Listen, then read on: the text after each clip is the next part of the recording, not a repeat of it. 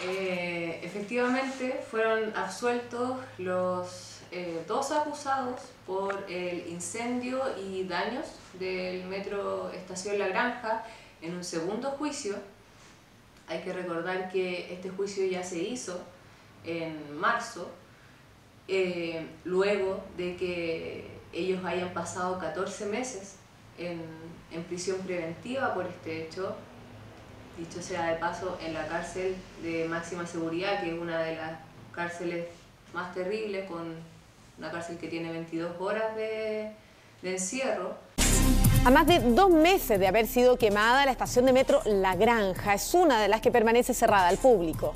En exclusiva visitamos este lugar junto al fiscal que investiga los incendios en siete estaciones de la zona sur de la capital. Este caso partió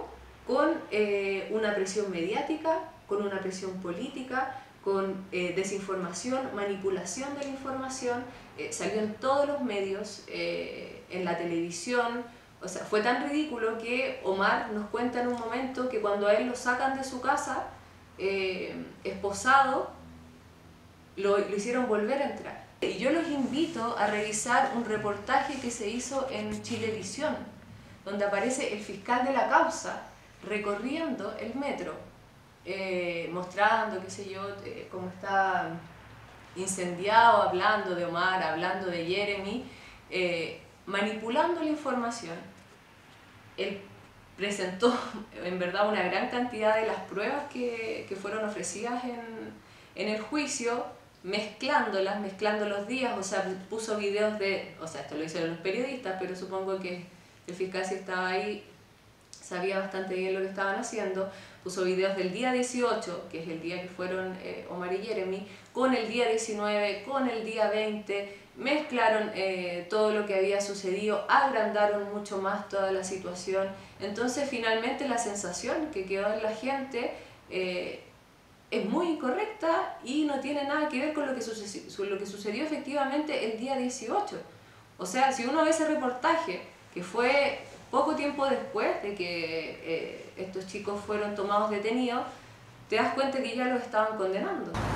Dos personas que efectivamente se encuentran en prisión preventiva básicamente por eh, participar en, en el incendio que se provoca en este punto, que es la, la zona de las boleterías, la zona de eh, los puntos de carga VIP.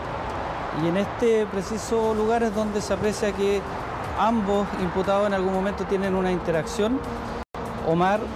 eh, le toma el pie a Jeremy, Jeremy ingresa y al interior de esta caseta es donde eh, procede a avivar el fuego y una vez que sale de esta boletería es donde se aprecia claramente que el fuego ya se transforma en incontrolable y se comienza a quemar completamente esta dependencia. A mi juicio, este se trata de uno dentro de muchos otros casos de prisión política que existen actualmente eh, eso se evidencia, tal como les decía antes, la mala calidad de la investigación, en la rapidez con la, con la que se hizo, con la necesidad de buscar eh, culpables por los hechos que ocurrieron eh, el día 18 de octubre del año 2019 y también posteriormente, también con la necesidad de,